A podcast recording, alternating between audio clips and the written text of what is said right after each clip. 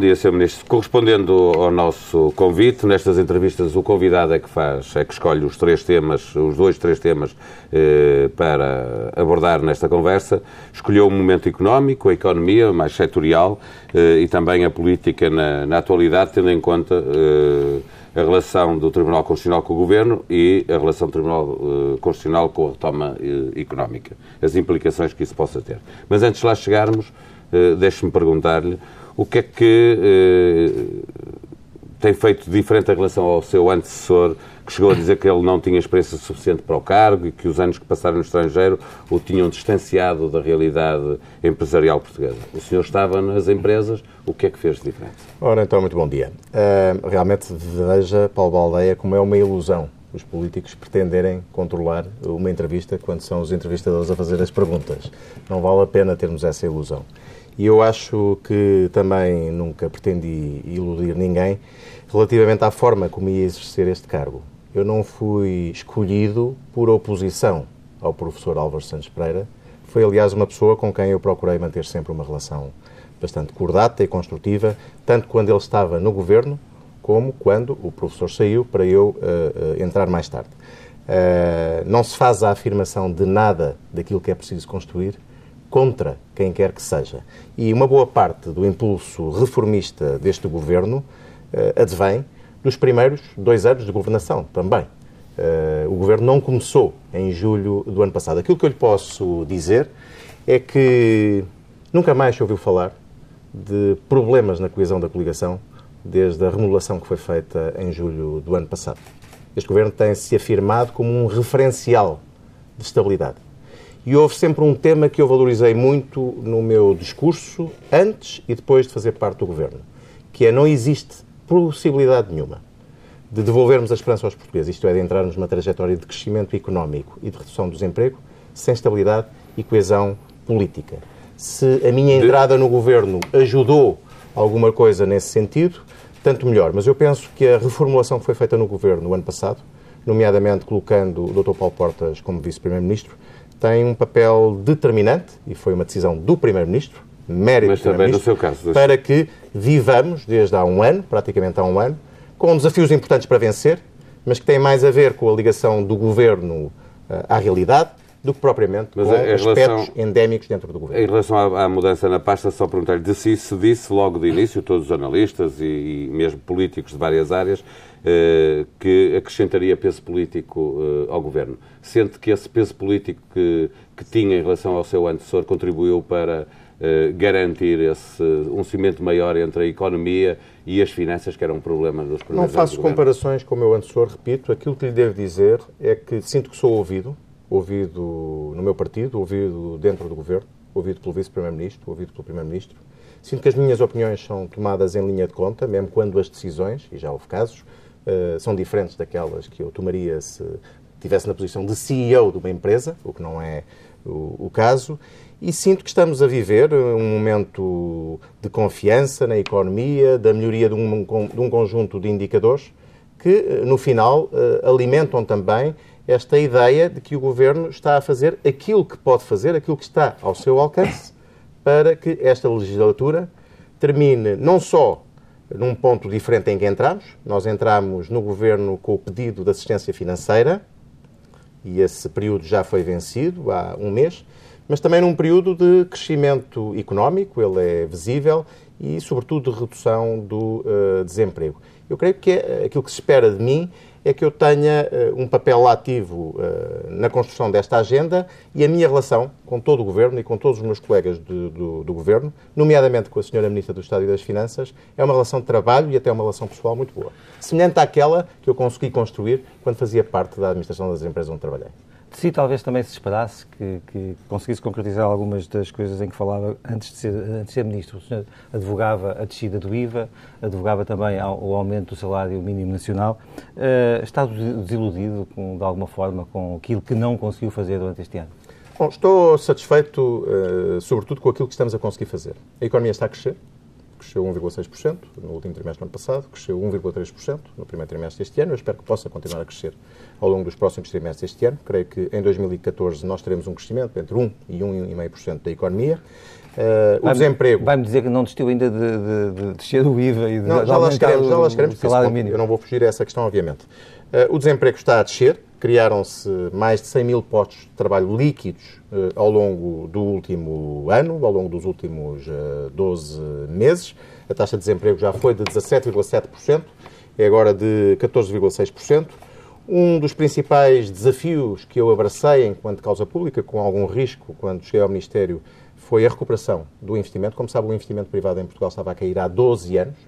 Ele cresceu 9% no último trimestre de 2013 e cresceu 12% eh, no primeiro trimestre de 2014. Há uma reposição de estoques nas empresas que tem a ver com a confiança, com o crescimento, que também ajuda a, a este tema. E, portanto, eu acho que vivemos um momento diferente. Houve algumas reformas do ponto de vista fiscal eh, que eram causas muito importantes, que foram feitas. Por exemplo, a reforma do IRC. Eu sempre defendi que era a prioridade das prioridades em termos de reformas fiscais e, e, como sabe, lutei muito para que esta reforma fosse feita, não só com o apoio do PSD e do CDS, mas também do Partido Socialista. Isso é um sinal muito importante que damos de estabilidade e de maturidade política aos investidores.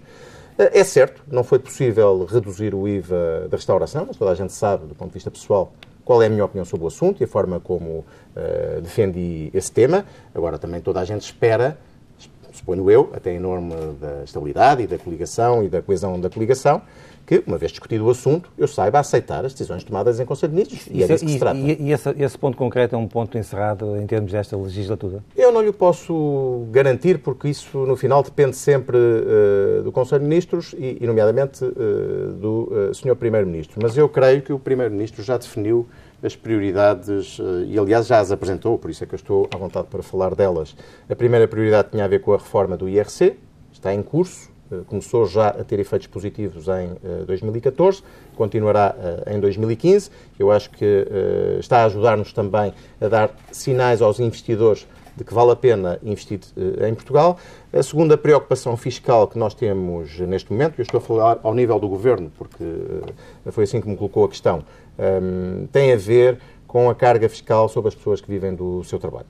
Nós tivemos de fazer um aumento substancial, enorme, eh, de impostos ao nível do IRS, a receita cresceu 30% em 2013, e devo-lhe dizer que se há matéria em que eu creio o Governo não se sente confortável no sentido em que gostaria de inverter esta tendência de aumento de impostos é, é em matéria do IRS. Portanto, a prioridade para 2014, se existir espaço orçamental para que isso se verifique, isso não depende só do Governo, a prioridade para 2014 eu diria que é inverter a tendência uh, na reforma do IRS e o próprio Governo, como já sabe, nomeou uma comissão da reforma do IRS que é suposto apresentar resultados uh, uh, já em julho deste ano. Finalmente, aquela questão que me estava a pôr do salário mínimo nacional, como sabe, já se iniciou, foi preciso pôr a Troika fora de Portugal, foi preciso acabar com o programa de assistência, mas nós já iniciámos um processo ao nível da concertação social para aumentar o salário mínimo nacional e eu ficaria muito espantado se ele não fosse aumentado até ao final deste ano.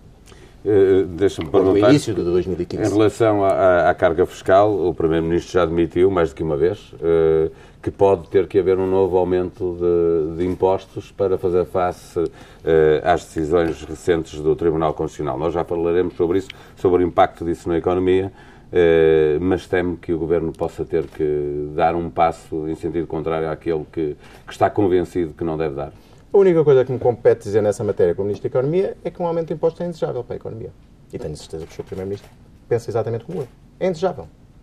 A última coisa que a economia portuguesa neste momento pede, os investidores, as pessoas, as famílias, a última coisa que os portugueses merecem é um novo aumento de impostos. Isso significa que se houver um aumento de impostos pode pôr em causa o investimento a crescer a dois dígitos, como estava a referir, e o crescimento económico uh, com 1 ponto, 1%, 1,1%. Não Pode ser, em causa isso? Eu não quero ser radical, até porque uh, quando se é excessivamente radical, uh, rapidamente se perde credibilidade. Hum, eu o que digo, e acho que é fácil entenderem, é indesejável para a economia portuguesa, é indesejável para a recuperação económica, que é ainda uma recuperação económica que precisa de ser sustentada e consolidada, aumentarmos os impostos para 2015. Mas pode vir a ser necessário? Eu não lhe sei dizer, eu aquilo que lhe sei dizer é que é indesejável. Nós temos um conjunto de objetivos para atingir, do ponto de vista do nosso compromisso, para podermos permanecer no euro. Objetivos de déficit público uh, e que depois têm repercussão também na evolução uh, da dívida. A via que o governo escolheu desde o princípio foi uma via que privilegiasse a redução da despesa pública. Mas os senhores sabem melhor do que eu, sabem tão bem quanto eu, quais são as limitações com que este governo se tem confrontado de toda a mas, ordem mas, para poder reduzir a despesa pública com uh, a substância. O Governo já fez a sua proposta, mas, tanto para 2014 como já a sinalizou para 2015. Mas deixa-me deixa A nossa via muito mais, é a via da redução mais da despesa e também, se possível, da redução Já se percebeu que o, que o Governo, como qualquer Governo, não gosta de aumentar impostos, os cidadãos também não gostam que os impostos aumentem. O que é que pode fazer com que eles aumentem? Bom, se não é possível reduzir a despesa pública, e, como sabe, a despesa pública é fundamentalmente constituída. Portanto, o que eu queria eh, chegar a esta conclusão, o aumento de impostos ainda está sobre a mesa de, da mesa de, sobre uma, essa, uma hipótese de trabalho para o governo. Essa definição compete ao Sr. Primeiro-Ministro, ao Sr. Vice-Primeiro-Ministro. Como sabe, eu sou apenas Ministro da Economia e tenho que ter muito cuidado com as minhas palavras e definições. Como Ministro da Economia, aquilo que eu lhe posso dizer e mantenho, e suponho que ao nível do Governo não existem divergências nesta matéria é que um aumento de impostos, seja ele sobre os impostos sobre o consumo, seja ele sobre os impostos sobre as pessoas, nomeadamente sobre os rendimentos de trabalho, é indesejável. E quanto maior for a graduação desse aumento de impostos, mais pernicioso e indesejável é. E devo mesmo dizer que eu acho que os portugueses não merecem ter de ser confrontados com um novo aumento de impostos. Não é essa a vontade do governo. Os portugueses não merecem, os portugueses não merecem viver num estado de servidão fiscal. E eu tenho a certeza que as pessoas que vivem do seu trabalho sentem esta vontade de, pelo menos, ter uma esperança de que este esforço, em alguns casos brutal, que estão a fazer para corrigir as contas públicas e erros de governação do passado, possa ser um esforço marcado no tempo. Um esforço que não seja perpetuado. Mas eu acho que já toda a gente entendeu que isso não depende só da vontade do governo. Já lá vamos falar sobre o Tribunal Constitucional, porque é para aí que estamos a conduzir esta conversa, mas antes antes de lá chegarmos, esse é o terceiro tema escolhido por si, Sim. olhar ainda um pouco para, para a economia, porque há aqui matérias é muito importante que são, para a economia. Uh, que são, uh, diria, autónomas, de, de, embora haja uma influência muito grande de, desse ponto de vista sobre as empresas, há outras coisas para fazer, como seja o financiamento das empresas. Acredita que uh, é preciso procurar fontes alternativas de financiamento para as empresas, a banca portuguesa não, não tem sido capaz de de financiar de acordo com as necessidades das empresas, acha que este ano as coisas estão a melhorar? Já, já começa a haver investimento na, na banca portuguesa para as empresas portuguesas? São visíveis as uh, melhorias a vários níveis. Uh, eu já vou ao tema do financiamento, porque é um tema muito importante e que está ligado intimamente ao investimento. Não existe investimento não existe financiamento. financiamento Uh, mas repare que, uh, mesmo ao nível, por exemplo, da dinâmica das exportações, apesar do primeiro quadrimestre ter sido um quadrimestre muito complicado e muito difícil, porque tivemos uma paragem da refinaria de Sines durante um mês e meio, nós terminámos o quadrimestre com uma evolução positiva das nossas exportações, apesar dos combustíveis terem caído 40%, que é um fenómeno, pensamos nós, pontual. A refinaria já reabriu. E com uma balança comercial equilibrada. A taxa de cobertura das exportações sobre as importações foi de 99,5%. Não seria possível manter esta dinâmica da atividade exportadora, que cresceu, por exemplo, no vestuário 13%, no calçado 11%, no turismo 11%, nas viagens 9%, nos produtos agrícolas 9%, nos têxteis 8%, nos veículos 8%, na madeira e cortiça 5%, nas máquinas e aparelhos 4%. Não seria possível manter esta dinâmica exportadora se as empresas não estivessem a ter condições, nomeadamente nos bens transacionáveis, nos bens que são alvo de transações, de exportações, de financiamento. O financiamento no setor transacionável começou a melhorar ao longo do ano 2013. E neste momento está numa situação muito mais positiva ao nível do crédito bancário daquela que vivemos o setor transacionável, as empresas que vendem no exterior, que transacionam produtos que não estão mais focadas no mercado interno, tanto empresas de bem como empresas de serviços, estão hoje a conseguir, na sua generalidade, não digo todas, mas estão hoje a conseguir, na sua generalidade, financiar-se. E a taxas de juro que começam a estar próximas daquilo que eram as taxas de juro antes da crise. 3, 4, 5%, em alguns casos superiores. Mas eu, eu confesso-lhe, nós, nós não veremos este problema estruturalmente resolvido, o problema do financiamento através do crédito bancário, enquanto não estiverem verificadas duas condições. Uma é a execução da união bancária, porque nós não temos mercado comum a funcionar com regras de concorrência leais, quando uma empresa alemã, uma empresa holandesa. Era, era, era, era, disso, que nós íamos falar. E se financia a metade do preço. Enquanto não se inverter esse quadro europeu, os esforços que os países, sobretudo os periféricos, possam fazer, como Portugal, são uh, remendos na situação global. Não são uma solução estrutural definitiva, mas a verdade é que as taxas de juro hoje uh, começam a aproximar-se dos 4, 3% e o spread, relativamente àquilo que são as taxas de juros uh, praticadas na Alemanha ou na Holanda ou na Áustria, são uh, substancialmente inferiores àquilo que foram no passado. Eles eram completamente insustentáveis há dois ou três anos. Por outro lado, como se sabe, ao longo do último trimestre de 2013 e também por uh, forte iniciativa do governo português, em parceria, com, obviamente, com outros governos na União Europeia, os alemães flexibilizaram a sua posição relativamente à construção da União Bancária e, neste momento, este é um projeto, a União Bancária e o fim da fragmentação bancária, é um projeto com datas, com calendários e com medidas ao nível uh, dos próximos anos. E, portanto, isto também está a diminuir uh, porque o mercado financeiro funciona também muito por expectativas, está a diminuir as condições de financiamento. Mas há outra condição que eu creio que é importante, e essa, e essa em alguns casos depende mais da atitude das empresas do que propriamente dos Estados, do Governo ou de decisões europeias, que é a capitalização das empresas. Nós temos duas formas de financiar a atividade económica, de financiar a atividade das empresas. Uma é através do crédito bancário, que foi a forma privilegiada que vivemos em Portugal, nomeadamente a partir do momento em que entramos no mundo do euro e as taxas de juro diminuíram. Outra, e esse é um esforço empresarial importante, que provavelmente passa em muitos casos por atrair investimento, investimento estrangeiro, é capitalizar de forma adequada as nossas empresas, as grandes, as pequenas e as médias, para que elas possam aproveitar, com balanços sólidos, tudo aquilo que são as oportunidades de crescimento que têm. E nessa matéria, eu diria que isto corresponde, a capitalização correta das empresas, corresponde a um esforço dos empresários e corresponde também a uma mudança de paradigma, a uma mudança de cultura que uh, está a acontecer, mas de uma forma, uh, eu diria, é gradual. Que é um dos problemas uh, grandes, nas, um dos problemas mais graves nas empresas portuguesas é, é de facto a falta de capitais próprios no, das empresas e que depois isso se reflete e muito quando há dificuldade nas condições de financiamento. Mas acredita que está alguma coisa a mudar nesse sentido ou é só um desejo de que isso aconteça? Está, está a mudar gradualmente é um processo, repare, há duas mudanças de paradigmas importantes que era importante que se verificassem em Portugal na cultura empresarial. Uma tem a ver com a estratégia das próprias empresas. Sempre que seja possível e sempre que isso seja razoável, é importante que as empresas a operarem em Portugal, nomeadamente aquelas que são portuguesas, que não têm outros mercados, diversifiquem aquilo que é a sua carteira comercial. Dependam mais do exterior e menos de um mercado que só tem 10 milhões de habitantes. Eu tenho falado muito da importância das empresas portuguesas fazerem do mundo a sua casa. E acho que esse movimento, por parte dos empresários, iniciou-se logo em 2008 e 2009. Assim que perceberam... Mas, mas aí, deixa, desculpe interromper, aí o papel do governo é ir atrás desses empresários e ajudá-los ou também, em termos de geopolítica, conduzi-los para outros mercados a partir de outro tipo de contactos? É uma excelente pergunta e eu acho que são as duas coisas.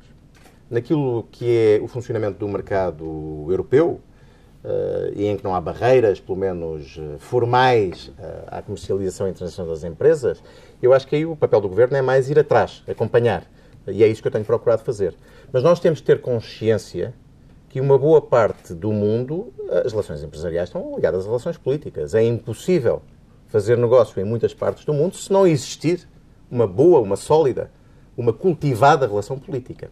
E nesse domínio, eu creio que tem sido muito importante o esforço que se tem feito de diplomacia económica, nomeadamente dirigido pelo Dr. Paulo Portas, mas também por outros membros do governo com mais propensão para esse esforço, porque não tenha dúvidas nenhumas, para podermos crescer em África, para podermos crescer na América do Sul, para onde eu vou partir, vindo do Brasil, e vou agora para a Colômbia e para o Peru na próxima semana, para podermos crescer na Ásia, na China, é importante combinar as duas coisas. Boas relações políticas, sintonia, eu não digo ao nível dos regimes políticos, mas uma boa relação política, é preciso casar isso com a vontade das empresas portuguesas em uh, internacionalizarem as suas atividades para esses mercados. E aí o papel do Estado, o papel do Governo é um papel muito importante. Não pode ser desvalorizado. É também um papel do Estado uh, reduzir outros, outros custos de, Não falamos que são do fatais para a concorrência, que é os custos de energia, por exemplo. Sim. As, as empresas de energia alegam que, que os custos não são assim tão diferenciados em relação à Europa. As empresas queixam-se todas de que pagam energia bastante mais cara do que se paga em Espanha, do que se paga em França, eh, do que se paga em países que estão aqui eh, próximos. É competência de um governo e do Estado conseguir eh, fazer com que estes custos eh, para as empresas eh, possam diminuir? O Estado não se pode aliar dessa matéria, que é um fator importante na competitividade das empresas e, e na concorrência internacional. Uh, há dois tipos de situações diferentes ao nível dos custos de energia. Nós temos de ser minimamente objetivos e eu não posso ir atrás de uh, divagações que dizem que a energia em Portugal é a mais cara da Europa ou qualquer coisa assim. Ainda há pouco género. tempo um português que dirige a Renault Citroën disse isso. Pois. É dele talvez que esteja a lembrar neste momento. Pois, mas ao mesmo tempo, ao mesmo tempo, uma empresa concorrente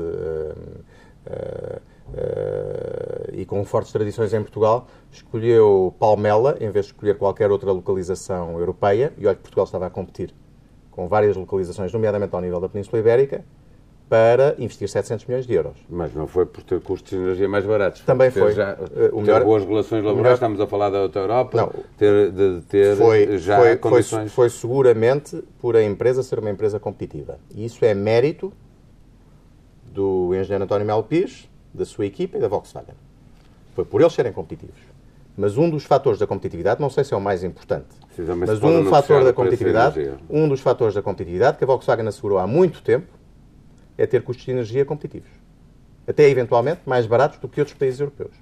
Agora, deixa-me responder a essa questão que é importante. Eu acho que os consumidores em Portugal, ao nível da energia, nomeadamente no gás, mas também eventualmente na eletricidade, estão a pagar um custo talvez superior àquilo que é a média da União Europeia. São esses os dados que temos do Eurostat uhum. e todas as análises que temos feitas. Até para cobrir, infelizmente, o déficit tarifário que se acumulou em Portugal durante muitos anos e de uma forma uh, financeiramente muito irresponsável. Ao nível industrial, há diversas situações e cada caso é um caso. Eu próprio trabalhei na indústria durante uh, mais de 30 anos e comparei sempre os custos da energia das empresas onde trabalhava com as multinacionais uh, com que competíamos ou em que estávamos integrados e, e nunca vi nisso um fator de desvantagem substancial. O custo do gás natural para as empresas em Portugal é caro. É caro. Uh, ao nível da eletricidade, depende da negociação, da forma como se escolhe o fornecedor. Há uma coisa que eu creio que é muito importante referir, e o Governo assumiu isso recentemente na Cimeira Ibérica. Nós, ao nível da Europa, a Península Ibérica vive numa espécie de ilha em termos de mercado energético não temos as interconexões com o resto da Europa, nomeadamente através de França, que permitam que o mercado ibérico de energia funcione num regime concorrencial como seria desejável. E isso faz, porque há menos concorrência, com que naturalmente e infelizmente os preços não sejam tão competitivos como aqueles que seriam se funcionássemos num registro do mercado uh, único europeu. Tanto o governo espanhol como o Governo de Portugal, denunciaram este facto e fizeram deste facto um ponto fundamental da sua agenda europeia uh, nos últimos anos, e nomeadamente na Cimeira Ibérica, e eu espero que haja resultados, como houve da União Bancária, uh, neste tema nos próximos meses. Pode ser que a reboque da crise na Ucrânia se venha, se venha a acelerar esse Sabe processo. Portugal e a Espanha têm um potencial de exportação, nomeadamente ao nível da energia que é importada da África, gás natural, é, não é nada insuficiente. Não é nada específico. Deixa-me fazer uma pergunta muito concreta, antes de também prosseguirmos a conversa para outras paragens mais políticas. O, o Governo aprovou na semana passada, em Conselho de Ministros, o quadro legal que irá regulamentar o jogo online. Um, o, o, que é que isso pode significar em termos de, de, de, de colheita de impostos? Eu creio que há várias matérias, já que me permite. Parece-me que é uma questão muito sensível, porque durante muito, muito tempo os, os, governos foram dizendo que iam regular sobre aquela matéria e a verdade é que se passaram alguns anos sem que isso acontecesse. Pois, uh, houve várias matérias onde vários governos foram anunciando que iam fazer e onde uh, este governo, uh, creio que tem procurado rematar a baliza. Eu estou a lembrar-me, por exemplo, das concessões de transportes, que agora estão a ser lançadas e que vão estar em efetividade nas áreas urbanas de Lisboa e do Porto, eh, metropolitanas de Lisboa e do Porto até ao final do ano.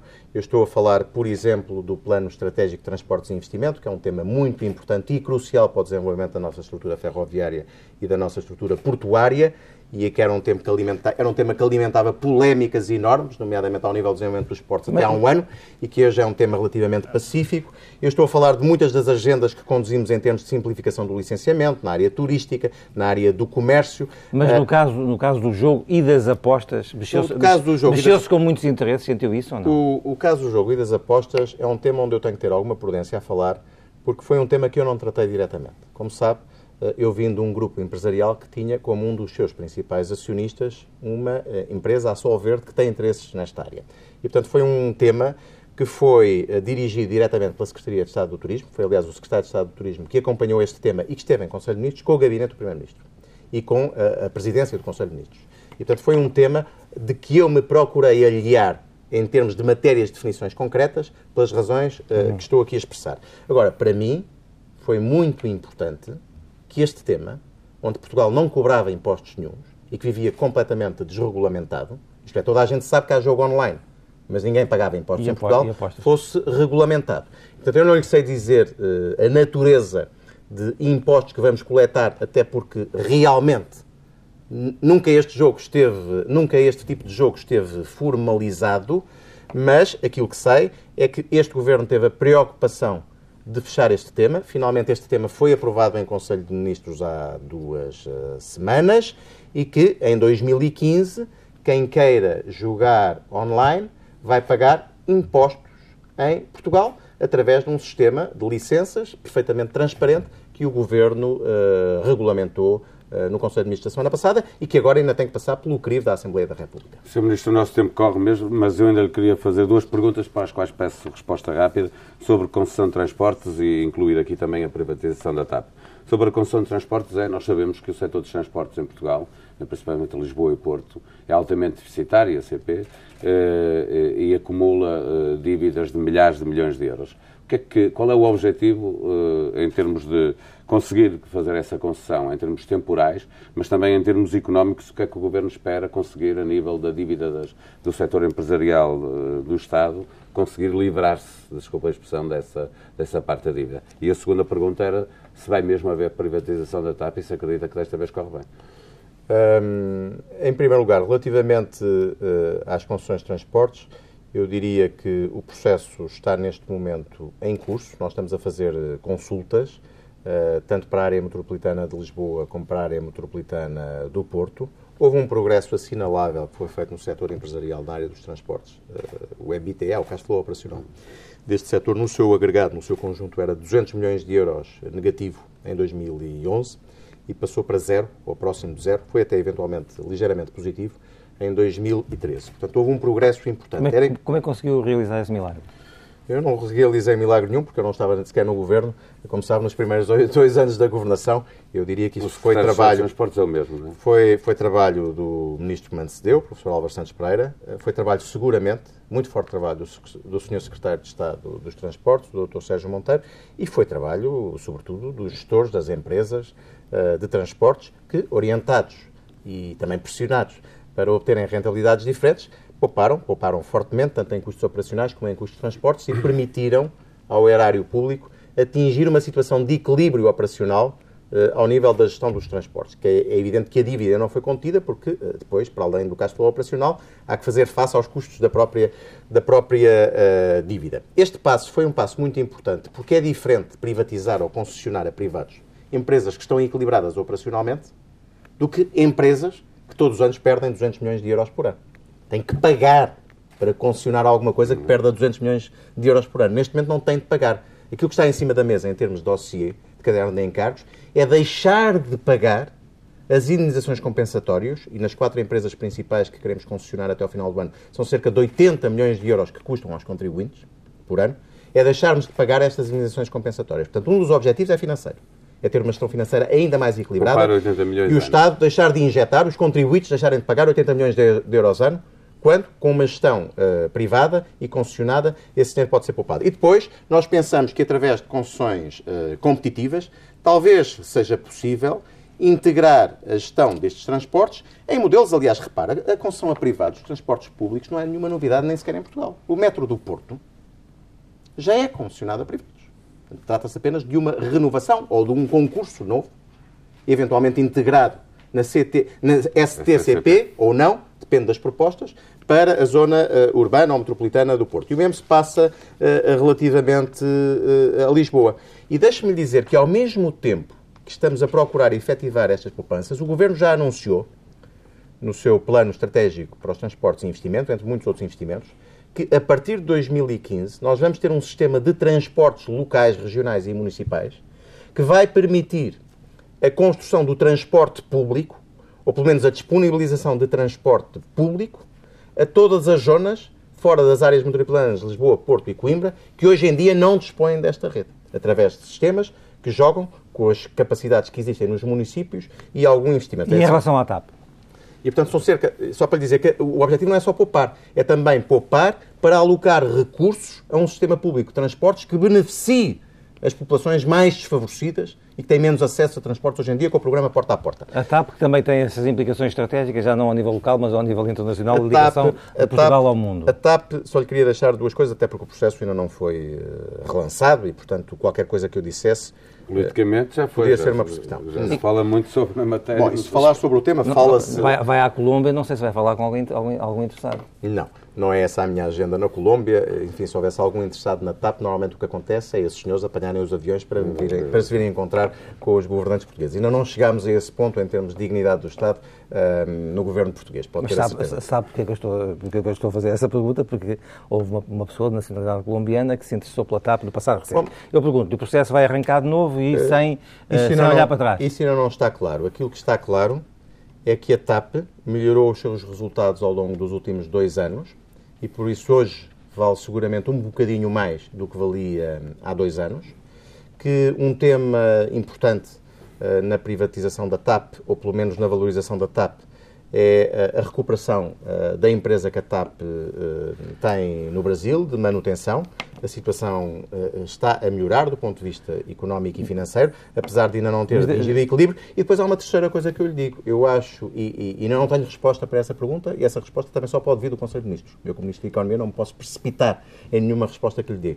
Eu acho que este Governo só deve relançar o processo de privatização da TAP se tiver uma segurança muito razoável, certezas não há nada na vida, mas se tiver uma segurança muito razoável de que esse processo de privatização pode ser bem feito, isto é, assegurando o interesse estratégico Pronto, é que a TAP tem para Portugal e pode ser bem sucedido. E esse, e esse interesse estratégico fica, está acima do racional económico?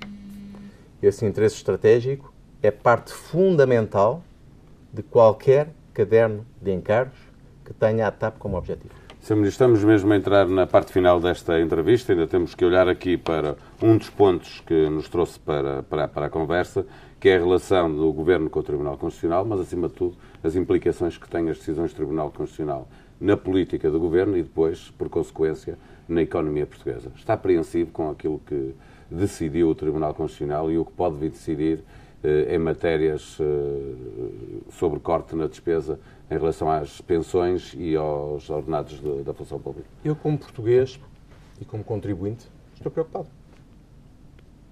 Estou preocupado. Isso politicamente traduz... Estou preocupado, uh... e estou preocupado e acho que esta preocupação não é uma preocupação minha, como Ministro da Economia, não é uma preocupação do Primeiro-Ministro, nem do Vice-Primeiro-Ministro, nem do líder do PSD, nem do líder do CDS. É uma preocupação mais vasta que abrange quem quer que se queira ser governo em Portugal depois de 2015.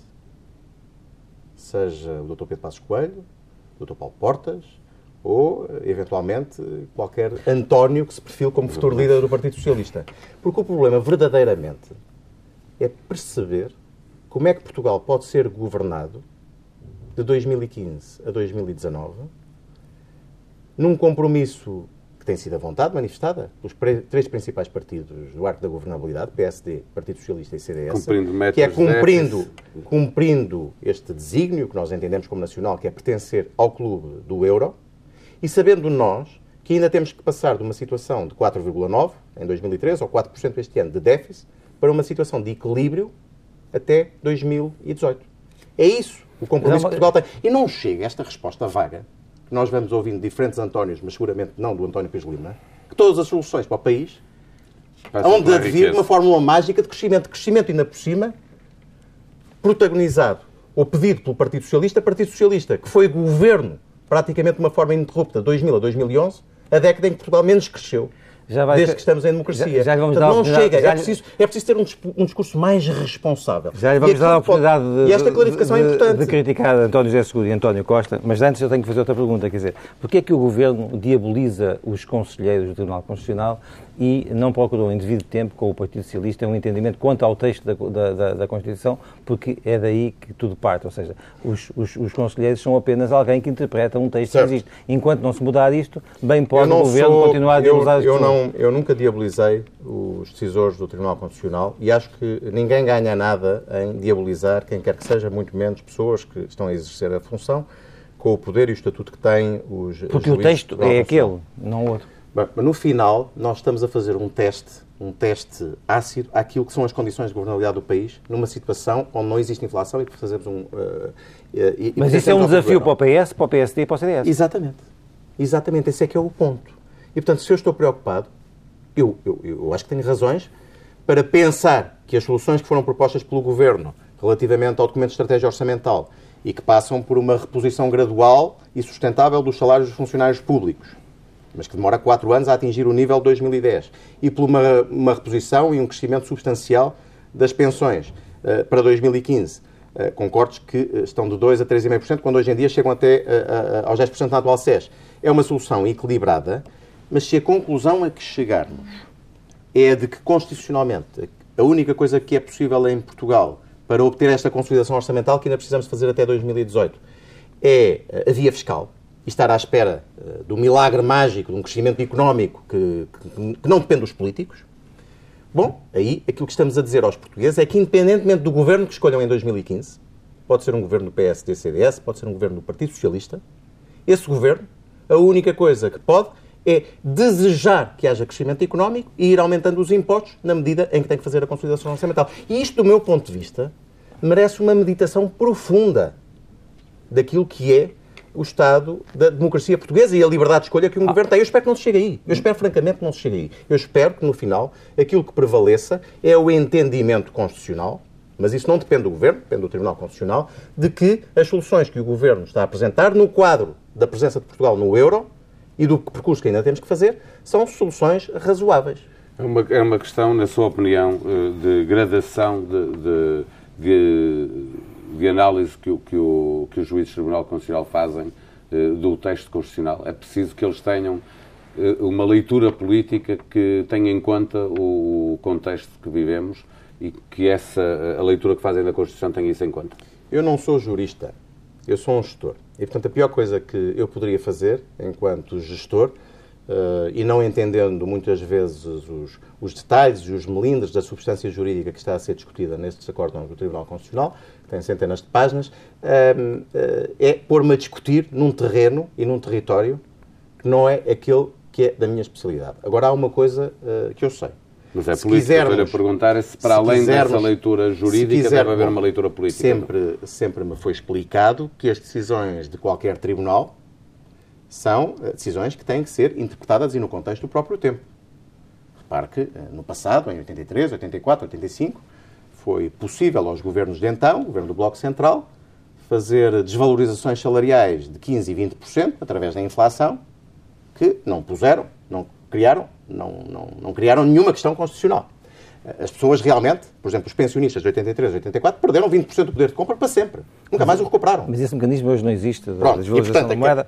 E, portanto, nós sobra, sobra o texto que existe. Pronto. Uh, e, essa pergunta eu faço, uh, não sei se, se pode despir a pele do Ministro, mas ao, ao dirigente do CDS, uh, PP, quando é que os partidos vão tentar iniciar um processo que conduza a um novo texto da Constituição que traga menos problemas para aquilo que vai ser a evolução da economia mundial?